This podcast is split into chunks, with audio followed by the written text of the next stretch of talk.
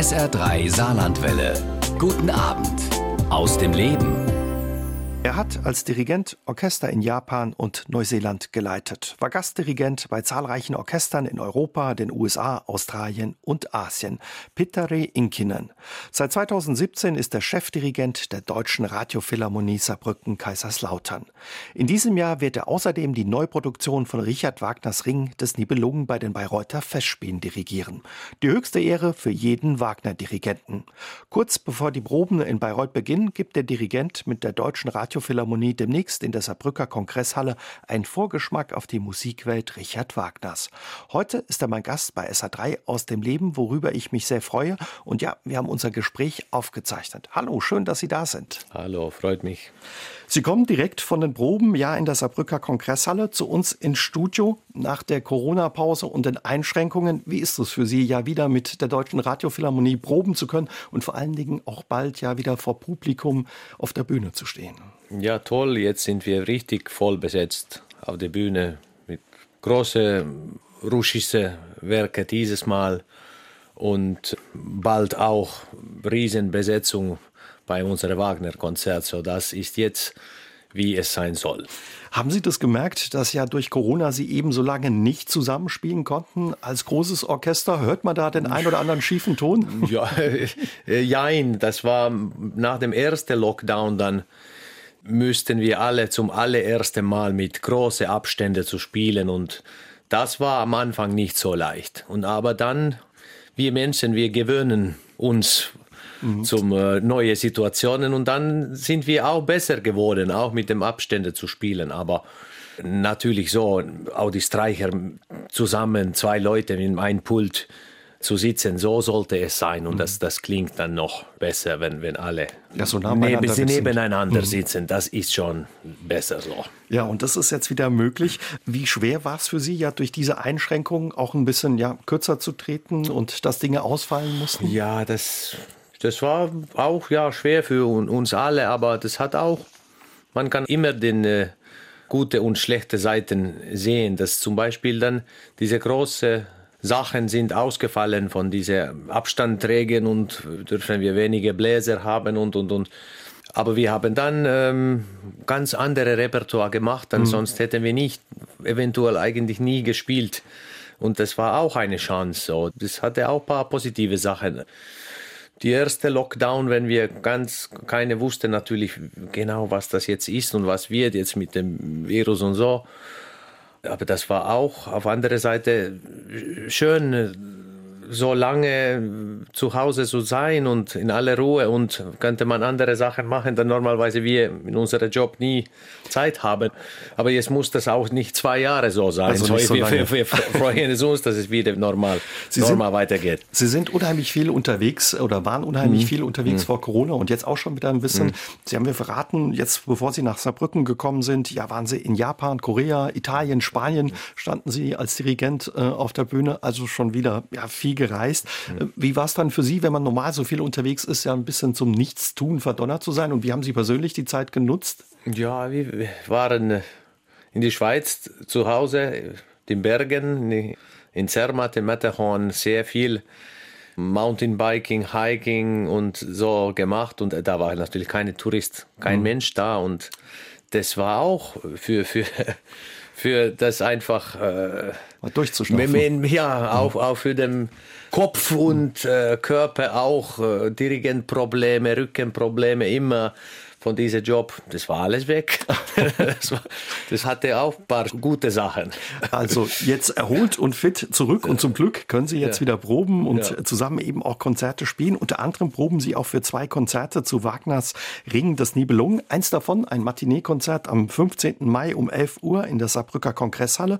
Sie spielen dabei Musik aus ja den beiden Ringopern äh, Siegfried und Götterdämmerung. Mit dabei sind auch Wagner-Solisten aus Bayreuth, was ganz Besonderes. Wie groß ist bei Ihnen persönlich die die Vorfreude, ja, Wagners Musik jetzt auch dem saarländischen Publikum präsentieren zu können? Ja, groß. Das ist immer ein spezielles Konzert, wenn man diese, diese Repertoire eingreift. Jetzt von dieser Vierring-Oper spielen wir Ausschnitte aus Siegfried und Götterdämmerung, eine Stunde pro Stück. Mhm. Ähm, und äh, ja, genau, zwei sehr erfahrene, auch Bayreuth erfahrene Sänger dabei. Unsere dieses Sommer auch dabei ist äh, unsere Brünnhilde in Walküre und Götterdämmerung in Bayreuth. Jetzt mhm. singt diese Konzert auch da Irene Törin.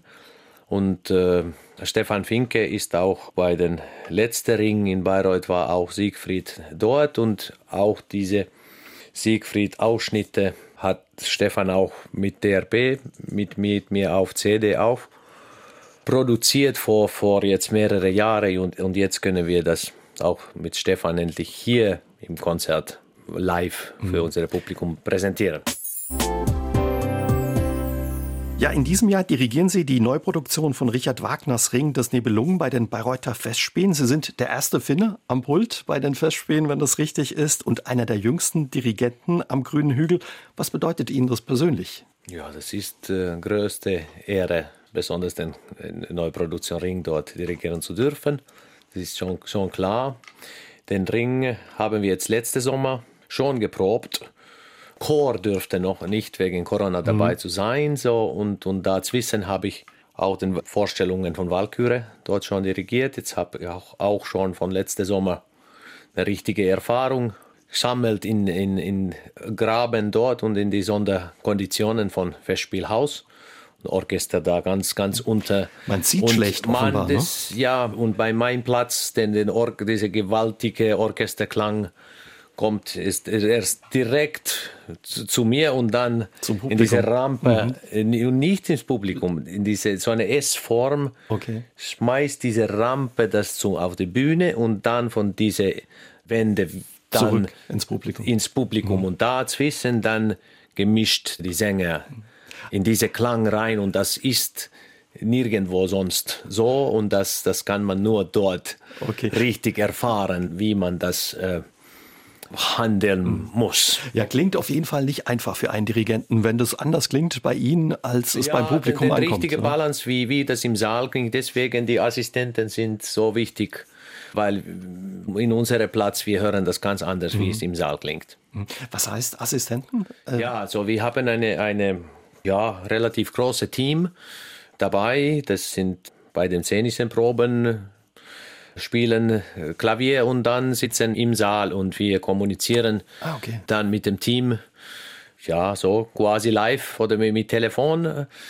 Ob's gut Wagner, Wagner Zeit, es gab eine Öffnung dort und dann kommt sein Kopf rein und könnte der schreien, was falsch war. Okay. Und dann irgendwann später kam dieses Telefonsystem und dann muss man auch gute Vertrauen mit dem, mit dem Team bauen, dass, dass man gemeinsam zum den optimale äh, Ergebnis dann Eben Resultat äh, landet.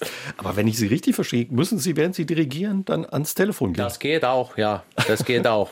Natürlich mit, es gibt, könnte auch noch weiter modernisiert werden. Das könnte man. im Ohr. Es gibt natürlich jetzt andere Technologien auch, aber momentan ist immer noch die Telefonsystem mhm. aktuell dort.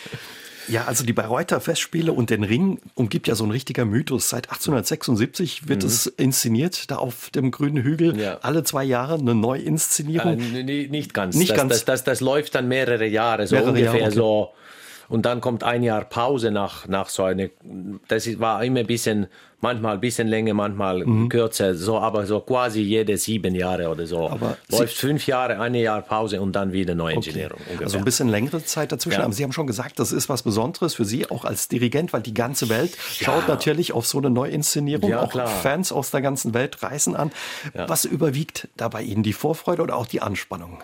Ja klar, die Vorfreude ist groß jetzt äh, seit äh, den, den drei Monaten, der ganze Sommer dort, letztes Jahr, das ist jetzt das ganze Haus, das ist nichts nichts mehr Neues. So, das bringt auch gewisse Ruhe. Man weiß genau, was kommt mhm. und wie es wird. Wir kennen uns jetzt mit dem ganzen Team von Regie und ganze Cast, äh, jede, alle mit dem Sänger.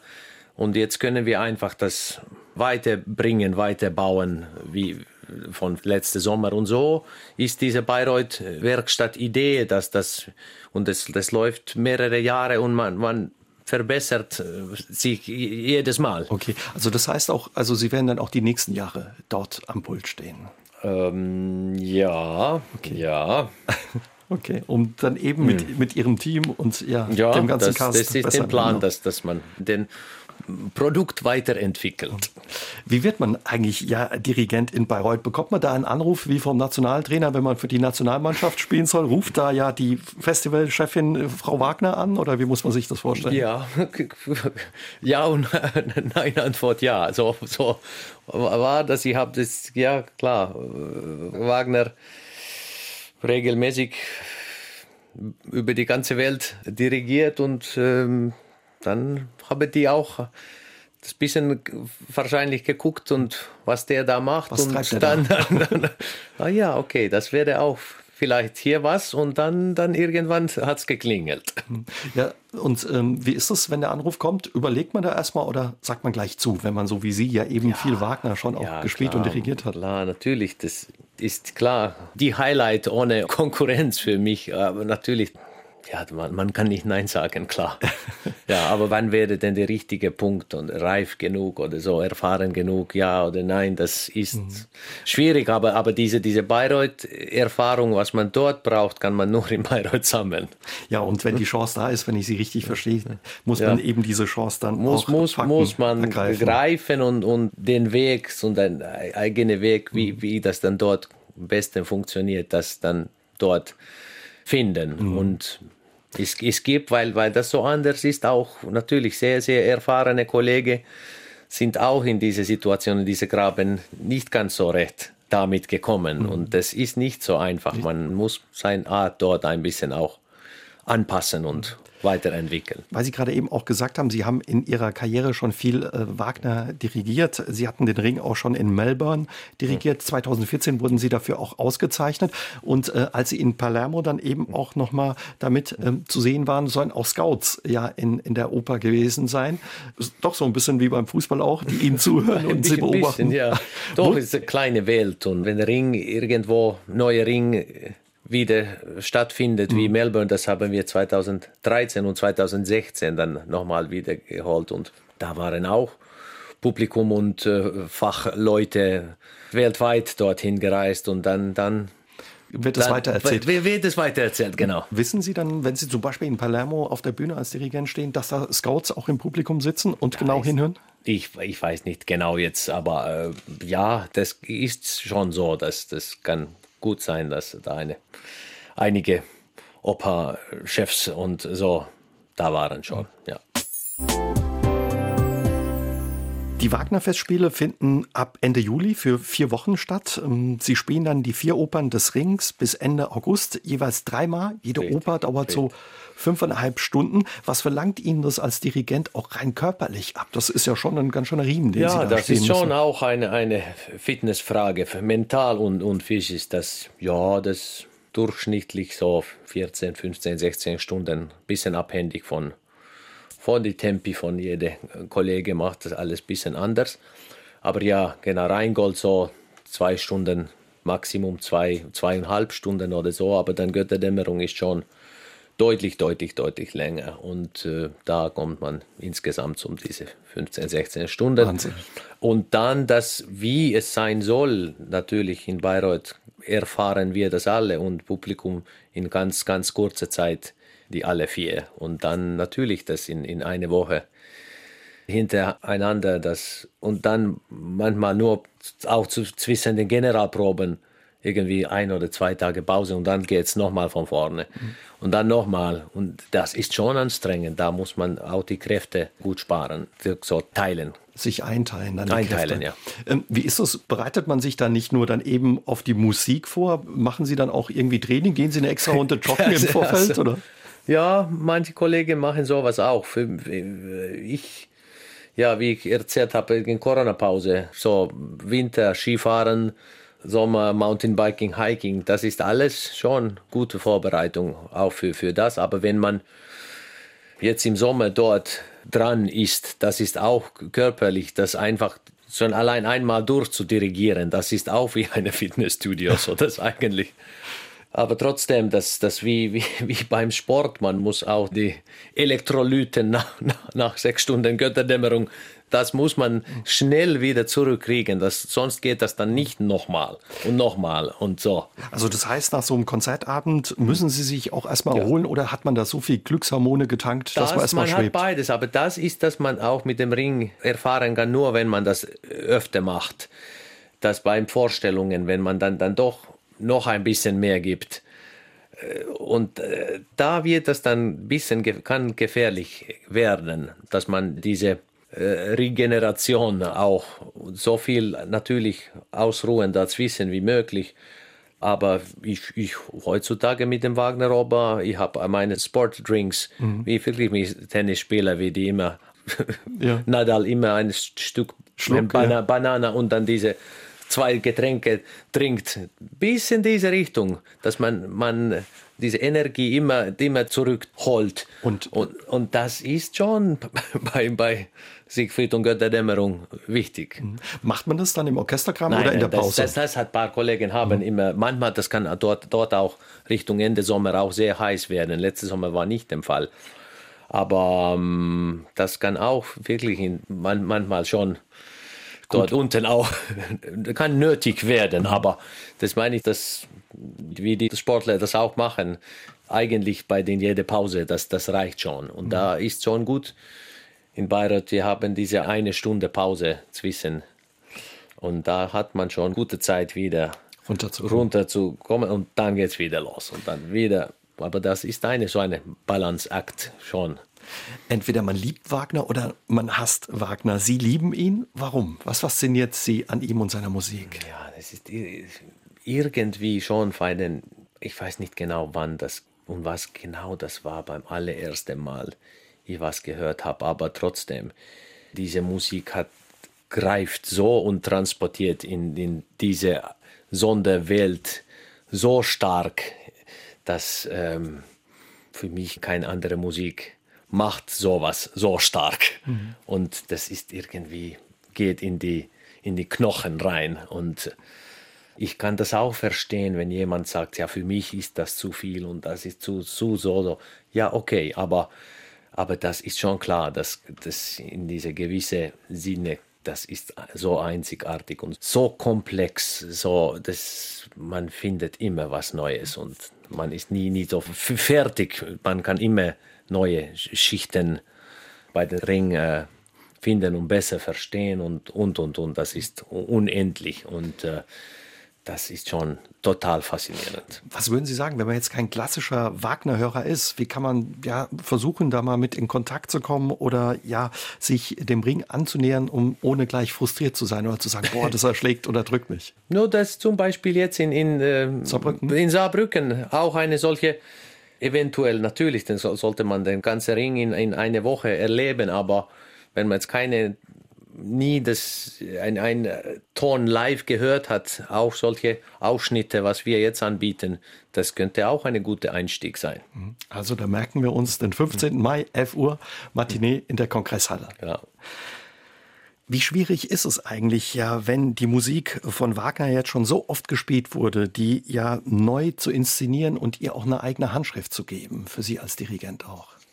Ja, das man natürlich in Bayreuth auch von das, das sehr erfahrene Orchester. Natürlich kommt immer ein paar neue Mitglieder, aber insgesamt es gibt viel Erfahrung mhm. dort im Orchester, dass man auch den Tradition genießt. Und sowieso, das passiert mit jedem Repertoire. Ich habe auch doch meine eigene eigene Geschmack und das passiert eigentlich allein. Das ist meine Fingerprint ist mhm. Automatik kommt da drauf und das muss man nicht so denken oder so so. Also kann man genau, sagen, vor, vor, vor planen. Jetzt für einen Regisseur, das ist dann ja schon eine interessante Frage. Ich würde jetzt keine Geheimnisse das sollte jetzt Publikum warten, was jetzt genau was, kommt, was aber das, das mhm. wird ganz heutzutage ganz aktuell. Und, und diese Ring, Ringthemen, sind äh, natürlich, das wird immer aktuell bleiben. Ist das so ein bisschen wie bei einer Handschrift? Jeder hat dann eben auch in der Art, wie er die äh, Musik präsentiert, seine eigene Handschrift. Ja, schon. Das meine ich. Das, und mit solchen Orchestern, mit dieser riesen, riesen Erfahrung, mit diesen Werken und man irgendwie auch automatisch arbeitet nicht, nichts dagegen. Dass wir bringen es, es, es zusammen zum, zum eine, eine symbiotische Ergebnis, mhm. dass ich, ja, genau, diese, mein Geschmack kommt automatisch zum diese große Erfahrung dazu. Er, ergänzt sich dann ja. eben gut. Jetzt umgibt ja äh, den Ring des Nibelungen in Bayreuth ja ein besonderer Zauber. Was würden Sie sagen, was macht den besonderen Zauber und die Magie der Bayreuther Festspiele aus?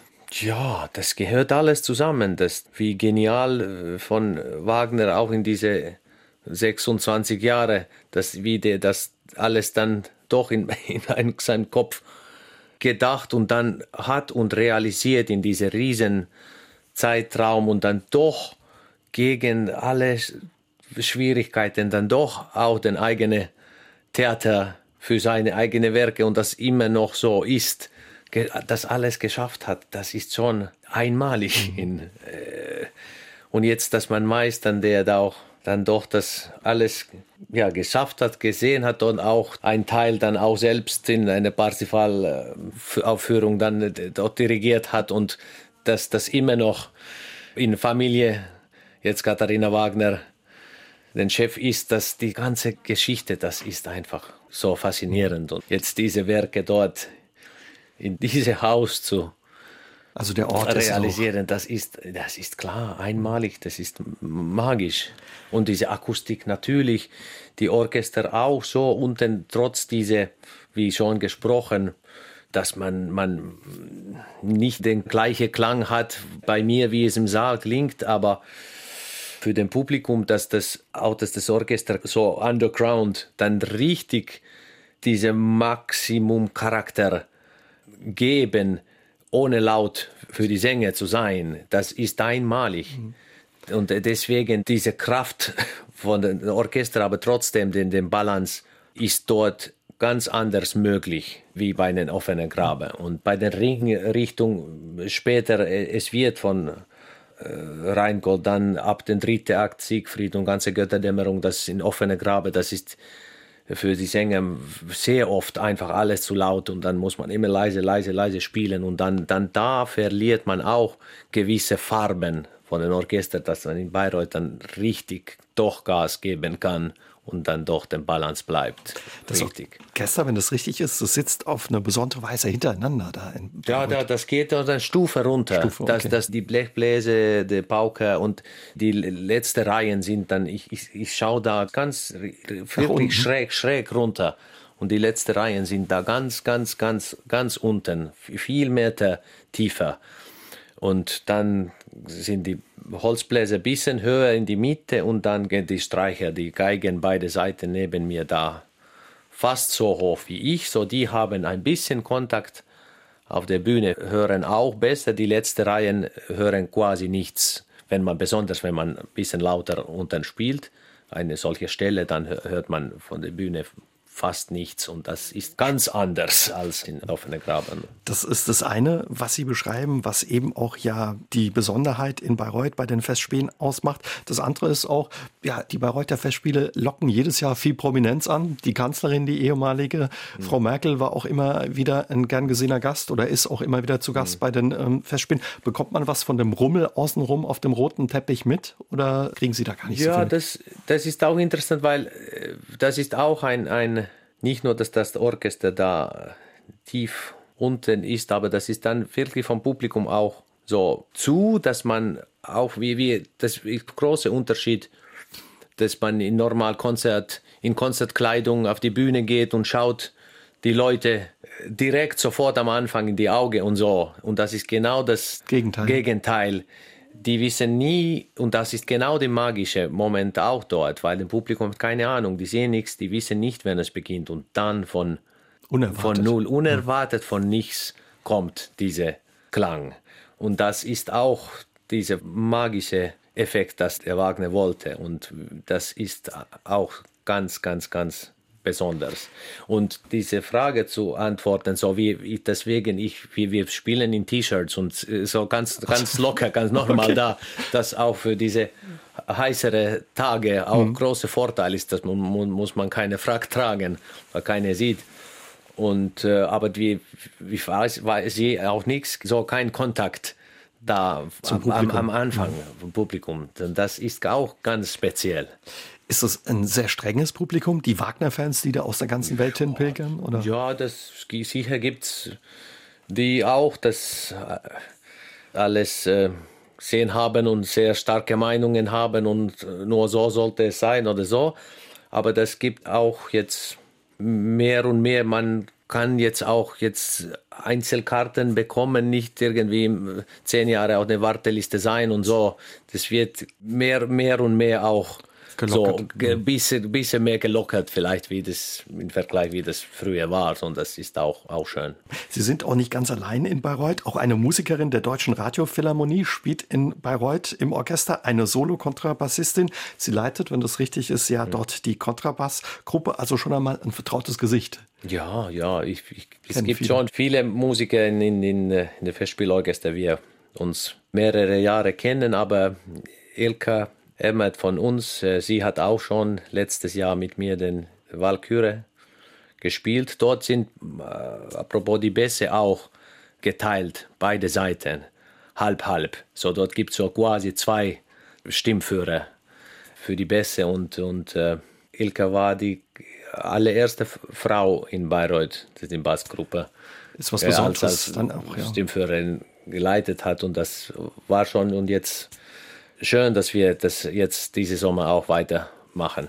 Ist schon toll. Ja. Ich stelle mir das so vor, dass es doch dann wahrscheinlich eine Erleichterung ist, wenn man da in Augen guckt, die man schon ein bisschen ja, kennt oder so. Und, ne? und auch quasi hunderte Konzerte gemeinsam gespielt hat. Der, solche Vertrauen ist natürlich so gut zusammengewachsen. Das bringt schon schon was, ja.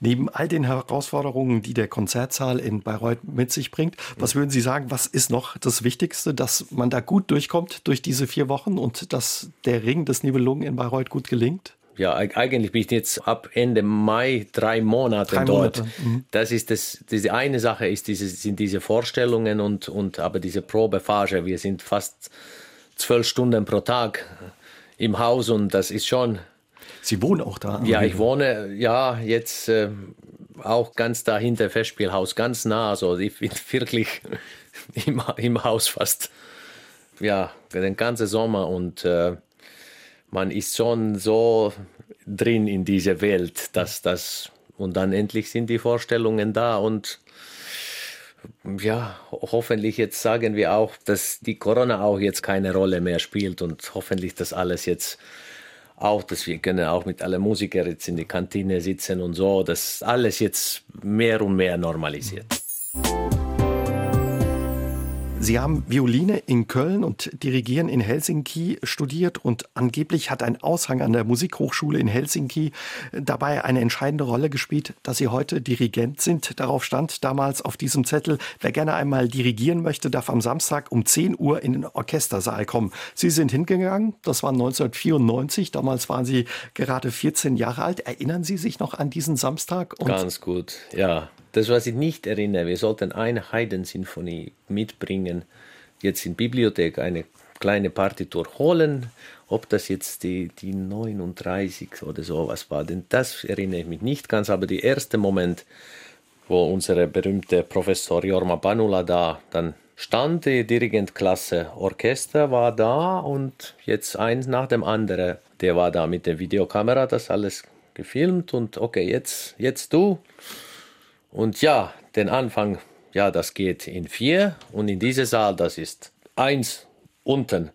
Und dann ja, links ist die Cafeteria mhm. da und der Parlament ist dann rechts und dann auf. Und so geht es in vier.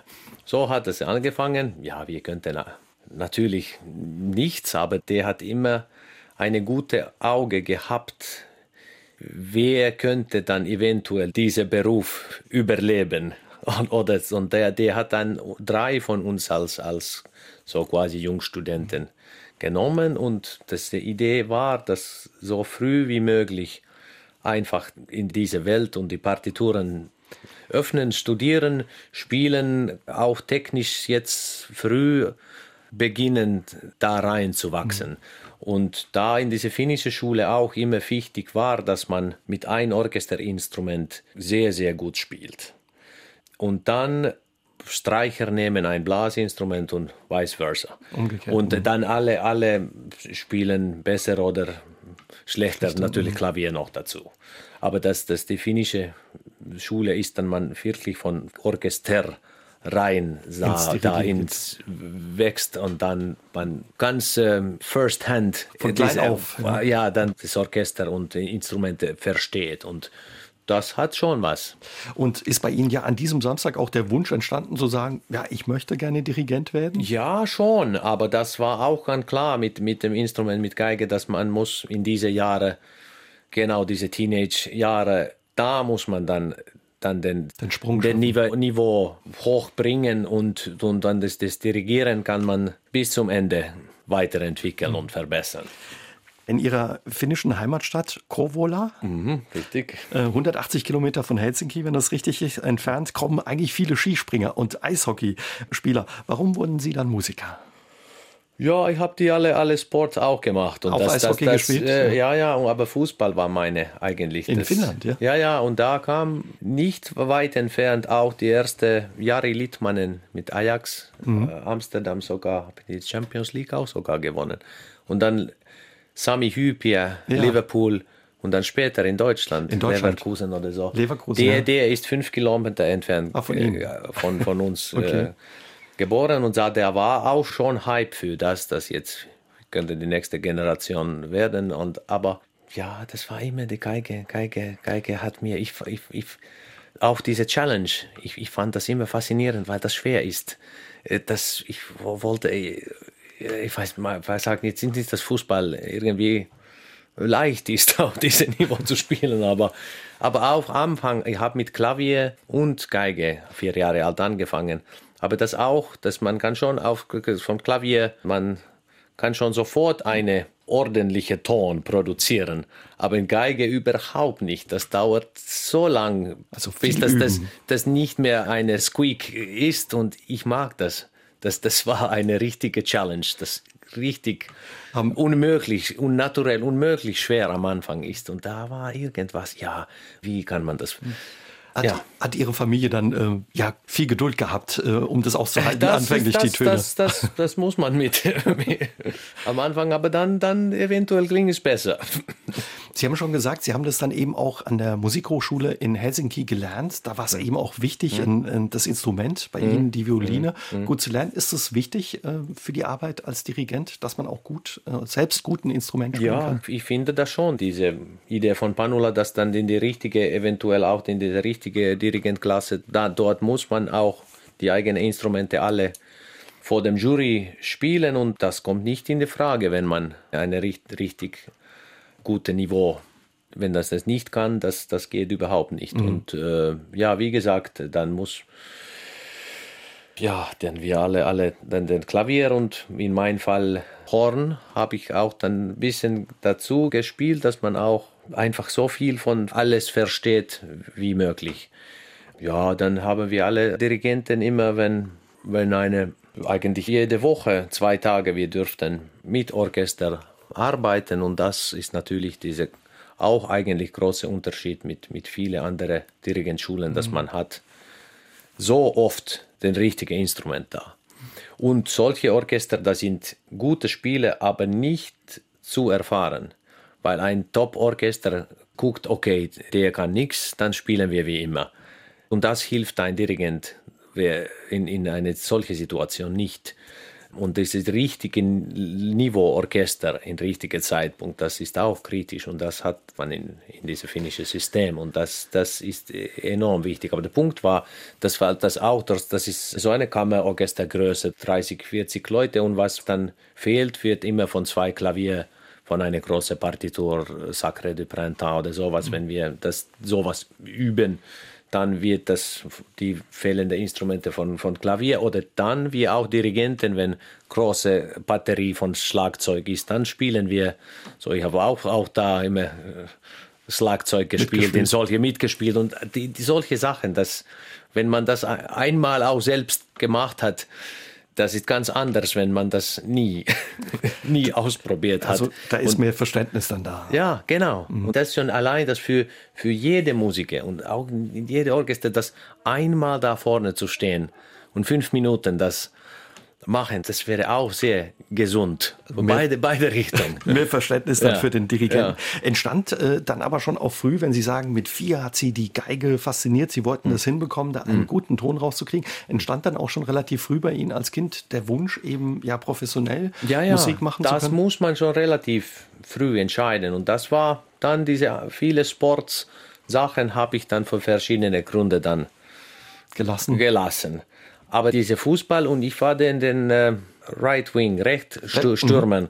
Stürmer rechts, vorne rechts. Und, Außenstürmer, ja. Außenstürmer und viele, viele Tore geschossen.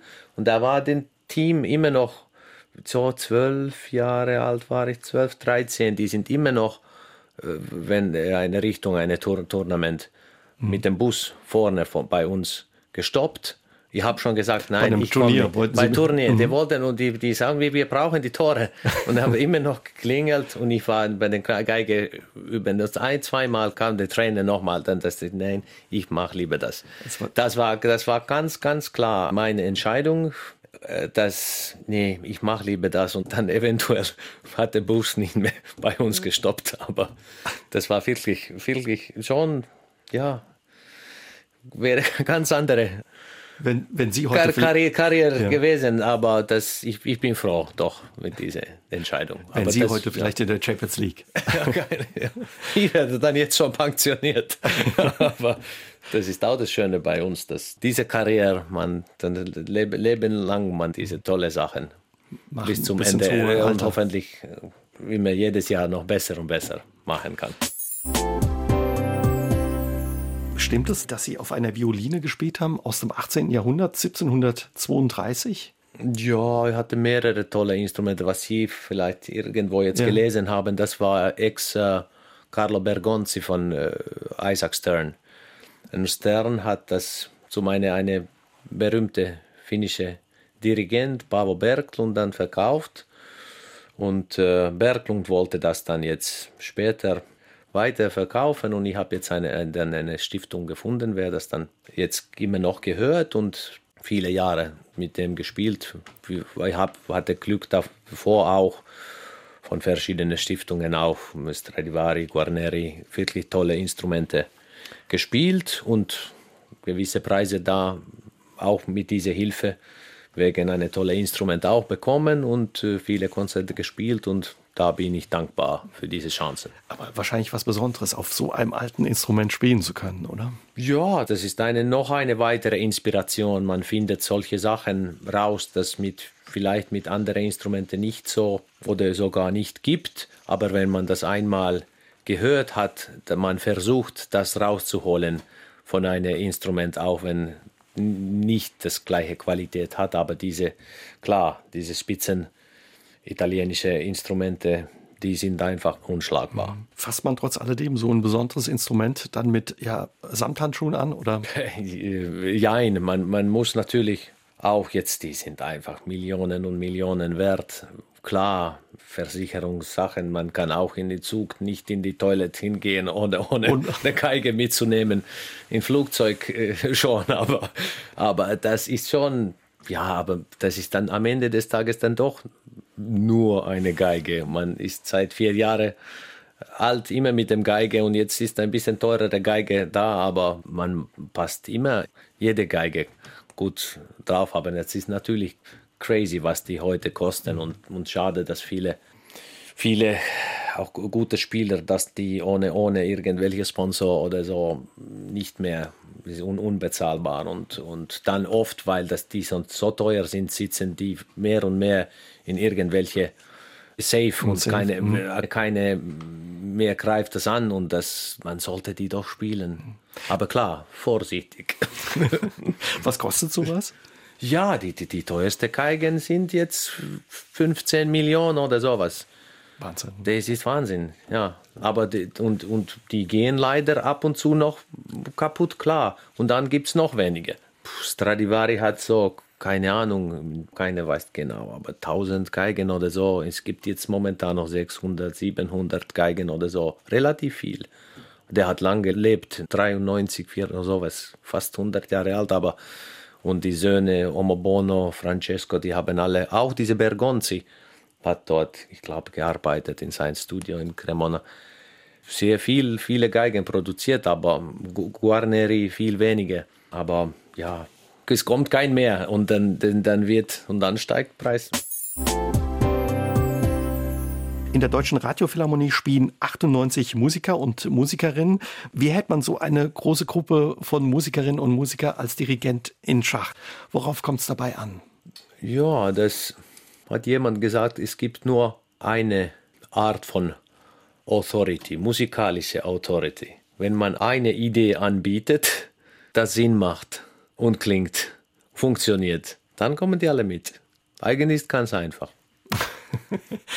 Hören Sie eigentlich immer, ja, wenn da, ui, da hinten bei den Bläsern ist ein falscher Ton dabei ja, oder bei den Streichern? Aber darum geht es eigentlich auch nicht nur. Das ist dann, ja, diese technische Sache ist eine Seite, ja, wir sind eine solche Leihdetektor oder Polizei in so, solche Dinge, ja, aber das, wie man den, den alle wirklich zusammenbringt, ist diese musikalische Vision und, und Energie und äh, ja, solche Motivation. Das, mhm. Und dann bringt das, das sofort zusammen eigentlich den, den, wenn das Ziel, das gemeinsame Ziel klar ist, dann, dann kommt viele, viele Sachen automatisch zusammen. Mhm.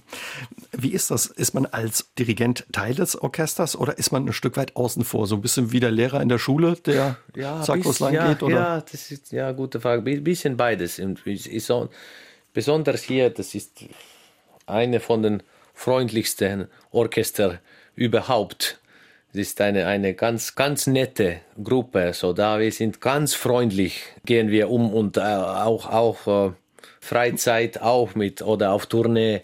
Das ganze Orchester irgendwie geht auch nach dem Konzert was zusammen Trinken. zu essen mhm. und so. Und das ist nicht immer so, ganz so der Fall. Und das ist schon besonders, aber irgendwie natürlich dann äh, musikalisch, wenn auch so oder so oder so oder so oder so möglich ist, dann ist das nur Chaos, wenn, wenn keine entscheidet. Eine, eine muss entscheiden. Jetzt dieses Mal machen wir jetzt so und warum.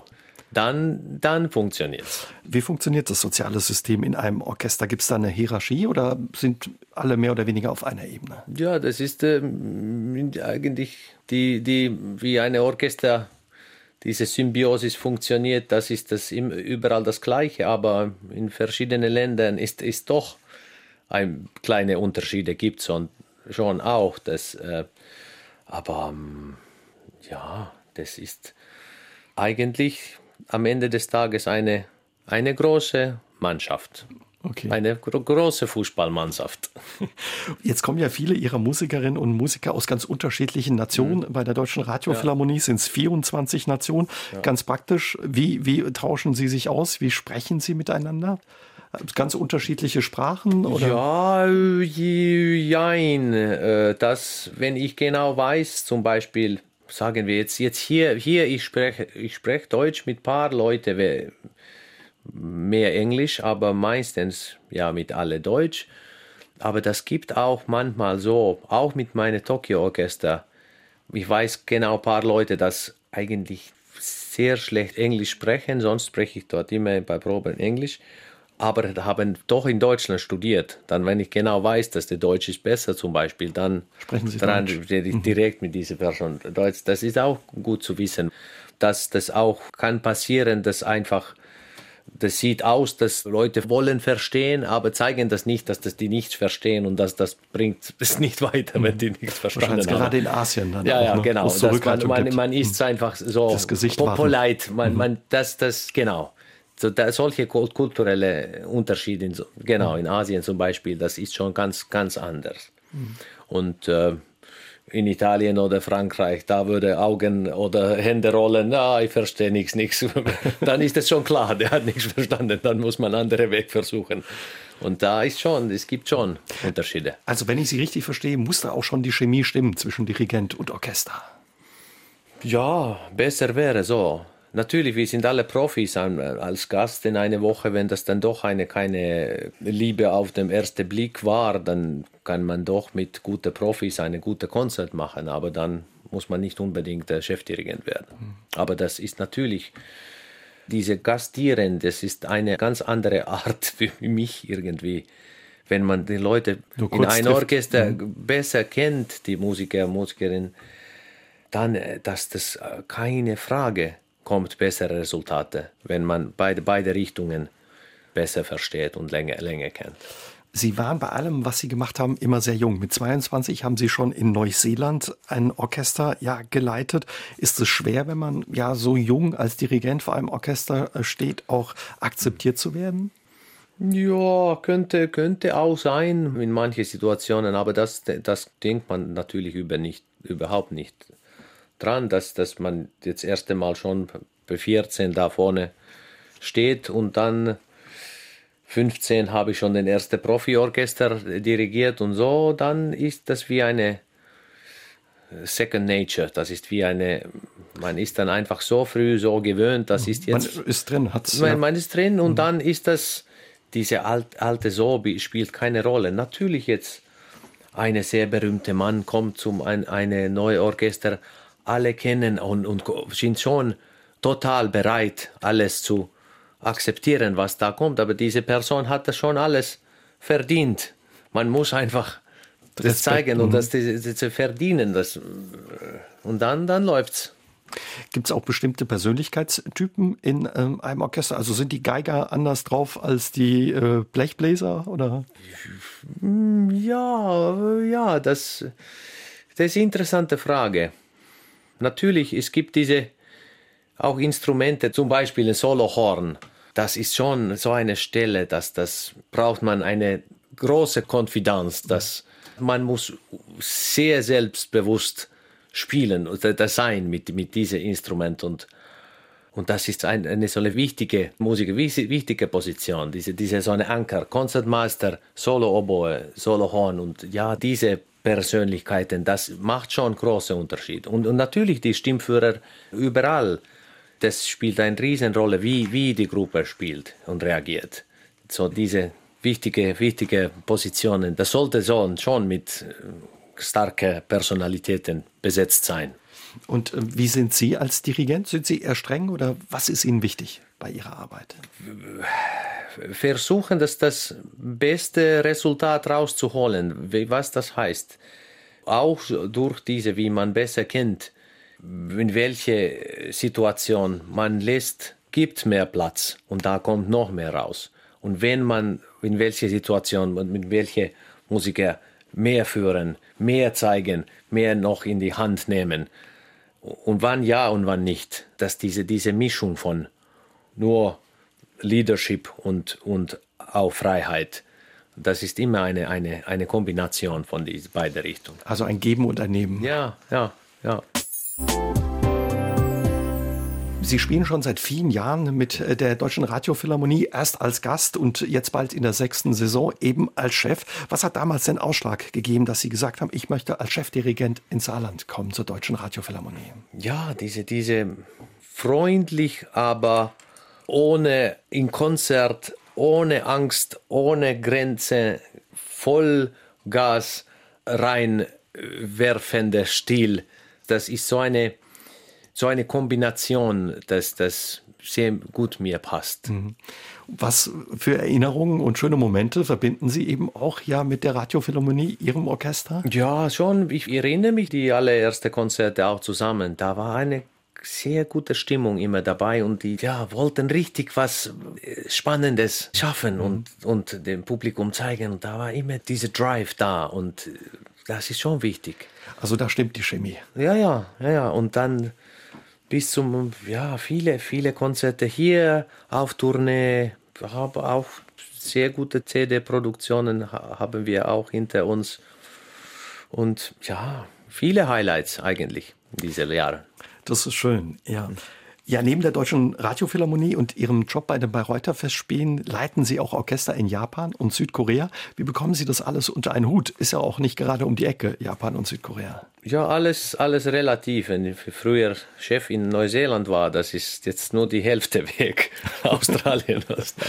Aber ja, das für, für diesen Grund, was wir auch früher gesprochen haben, dass besser man ein eigenes Team kennt, bessere die Resultate. Deswegen im, für jetzt viele Jahre schon, ich hätte lieber diese mehrere feste Positionen auch gleichzeitig statt sehr viel kastieren jetzt irgendwie 30 Orchester pro Saison. Ich mache lieber nur ein paar schöne Gastdirigate dazwischen, aber das heißt jetzt mit mit diese mehrere Stationen, dass das die die nehmen irgendwie 90 Prozent von meinem Kalender und das ist gut so. Und ein paar Gastsachen Gast noch dazu und das, das war's. Mhm. Das ist eine gute, gute Struktur für mich. Aber Sie sind wahrscheinlich dann gut organisiert und äh, können gut planen. Wie, wie weit ja, im Voraus das, das, sind Sie verplant? Früher war das natürlich, wir viele Jahre voraus wissen genau. Und das war natürlich eine Corona-Schock, dass plötzlich ich war zu Hause in Basel und wusste nicht, ich war schon, sitz im Auto Richtung hier bei Proben und wegen dieser Gesundheitsamt und so, ich wusste nicht, ob wir dann Proben, vier, vier Stunden später Proben beginnen dürfen oder nicht. So, das war jetzt genau das Umgekehrt, dass wir planen vier Jahre voraus und jetzt wissen wir nicht, was in vier, vier Stunden passiert. Das war schon eine total. Totaler Umkehr. Um, ja, ja, un, ungewöhnlich. Aber ja, genau. Das, mit einer guten Planung ist das alles möglich. Machen Sie das selbst oder haben Sie. Ja, ja natürlich Agentur, Agentur. Agentur. Und ja, die eigenen Orchestern sind alle gleich wichtig, dass wir die Saisoneröffnungen, Saisonende und die Tourneen und so in eine gute Balance dann planen. Das ist schon eine Puzzle, schon. Aber das ist die Hauptheadache bei meiner Agentur. Die müssen sich da den Kopf zerbrechen. Genau. Zu Anfang haben wir gesagt, bevor Sie nach Saarbrücken gekommen sind, waren Sie eben in Italien, Spanien, mhm. dann auch nochmal in Japan mhm. und Südkorea. Wissen Sie immer, wo Sie da morgens aufwachen, im Hotel oder in der Unterkunft oder wo Sie Meistens, auf der Bühne stehen? aber das, ich bin recht. Manchmal mit, mit Jetlag, das passiert so. Den eigenen Computer macht einen kleinen Error und man wacht auch mit. Manchmal absolut keine Ahnung, wo man ist. Mhm. Das ist schon ein interessantes Gefühl. Passiert nicht so oft, aber manchmal. Manchmal habe ich wirklich den, den Fenster öffnen müssen. Und welche Stadt war das nochmal? Wie klingt's? Ja, oh ja, Tokio. Das passiert schon manchmal.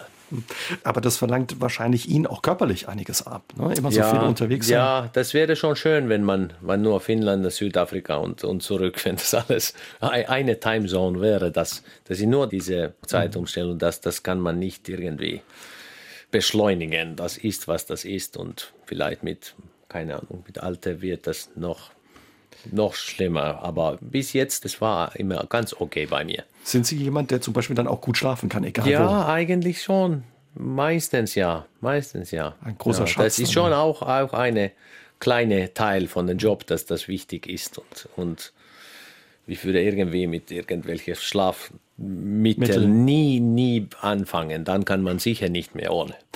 Wie ist das, wenn man so verplant ist wie Sie, auch im Voraus, teilweise vier Jahre vorher? Ist wahrscheinlich schwierig zu sagen, mit äh, guten Freunden, komm, lass uns mal am Wochenende ein Bier trinken gehen, oder? Ja, aber das ist, dann, dann ist das spontan das Allerbeste.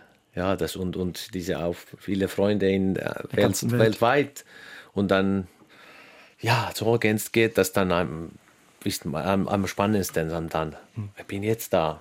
Bist du da? Ja, und manchmal trifft man Kollegen auch in das gleiche Hotel und hat man viele Jahre nicht gesehen und dann sind wir dann doch plötzlich in, beim Sushi essen nach langen Jahren und das ist schon auch schön. Das glaube ich, ja. Ist es schwer, sich immer wieder dann auch auf neue Orchester, neue Konzertsäle einzustellen? Ist jedes Orchester unterschiedlich hm. oder doch ähnlich? Beides.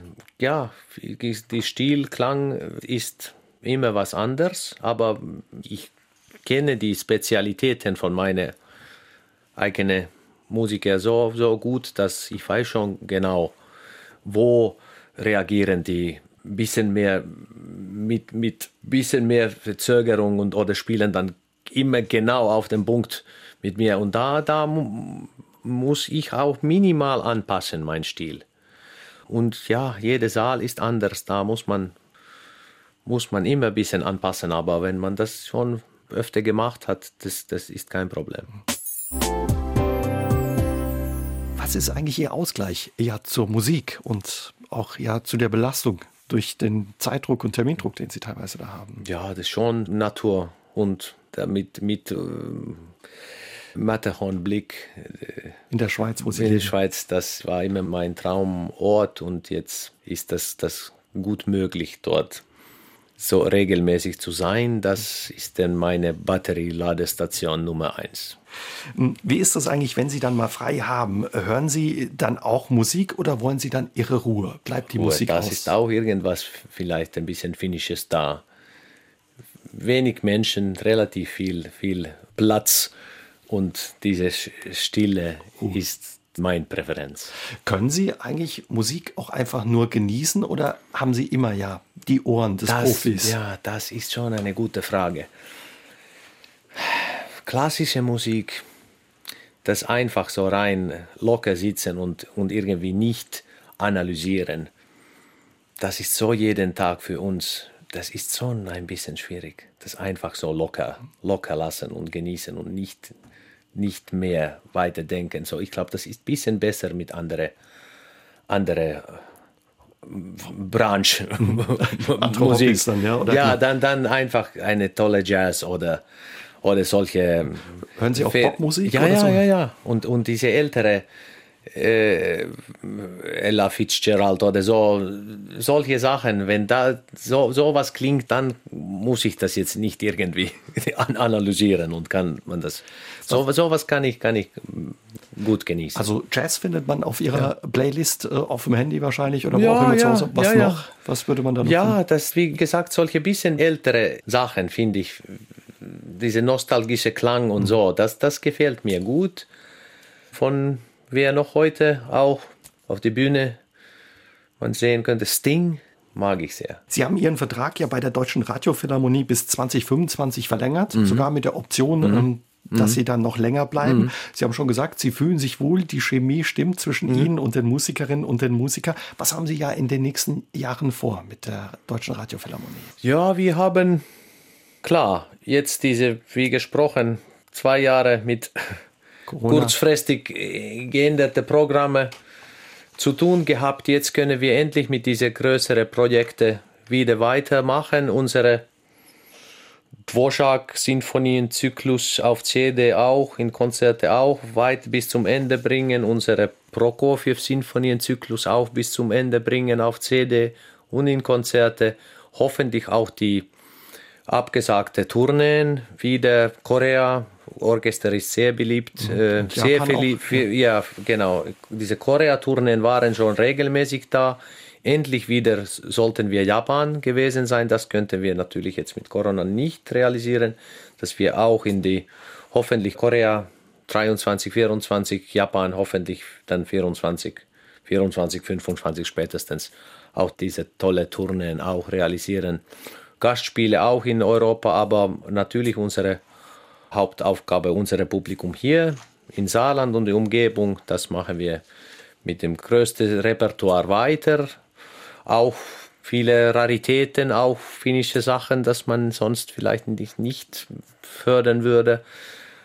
Beginnt unsere Reihe Kombination mit Bartok Konzerti kombiniert mit Bruckner Sinfonien. Das beginnt auch jetzt eventuell auch und solche Sachen. Es gibt schöne Sachen noch für die nächsten Jahre. Auf die wir uns freuen können. In Luxemburg gibt es zum Beispiel mit der Philharmonie und in Metz mit dem Arsenal zwei große Konzerthäuser. Mhm. Im Saarland ja. fehlt so ein Konzertsaal. Mhm. Würden Sie sich auch ja für das Saarland so einen Konzertsaal wünschen? Natürlich, das, das ist so ein langes Thema hier und ich hoffe, dass wir bald das jetzt endlich ändern könnten, dass das auch für diese größte Repertoire, auch was wir jetzt spielen, Rachmaninoff, zweite Sinfonie, voll, vollblutige Riesenbesetzung Werk der Kongresshalle ist einfach zu klein für sowas. Auch die Wagner-Programm, was die große Maler-Sinfonien, Bruckner auch, alle diese Strauss größte Werke, das ist leider, leider zu klein Raum für sowas. Und darum, das geht jetzt überhaupt nicht nur eine optimale akustische Raum für klassische Musik, aber das haben wir jetzt weltweit schon hundertmal gesehen, was für ein Magnet das ist für den Region. Was wäre Sydney ohne den Operahaus?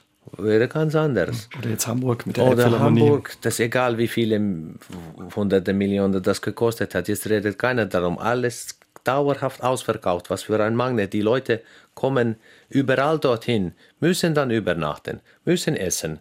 Was diese, diese Nachwirkung ist von, von solchen Magnet. Und das muss jetzt überhaupt nicht solche Summen kosten, dass dieser Effekt man hinkriegt. Mhm. Und von alle diese Faktoren, das ist, das ist eine No-Brainer, das jetzt endlich zu realisieren, hoffentlich, ja. Dann drücken wir die Daumen, damit es in Zukunft im Saarland vielleicht auch so ein Konzerthaus gibt. Ihnen und der Deutschen Radiophilharmonie weiterhin ja viel Erfolg und viel Spaß und auch viel Spaß und Erfolg bei Ihrer Arbeit in Bayreuth. Und Dankeschön, dass Sie sich heute Zeit genommen haben für das Gespräch. Dankeschön. Spaß gemacht, danke. Aus dem Leben. Der SR3 Talk am Dienstagabend ab 20.04 Uhr gibt's auch zum Nachhören auf sr3.de, auf YouTube und in der ARD Audiothek.